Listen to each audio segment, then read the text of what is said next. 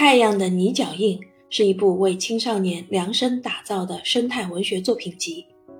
该书精选了王宗仁、胡东林、湘女、韩开春、张伟等九位自然文学名家的十四篇作品，篇篇精美，透露着作家们对大自然的热爱。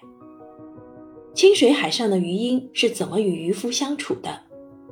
蜜蜂也会得阿尔兹海默病吗？唐古拉山上日出时，除了人类外，还有哪些特别的看客？全书所涉内容既包括动植物的性状、习性等科学知识，又包含大千世界的自然规律，更预示着人与自然共存的深深思考。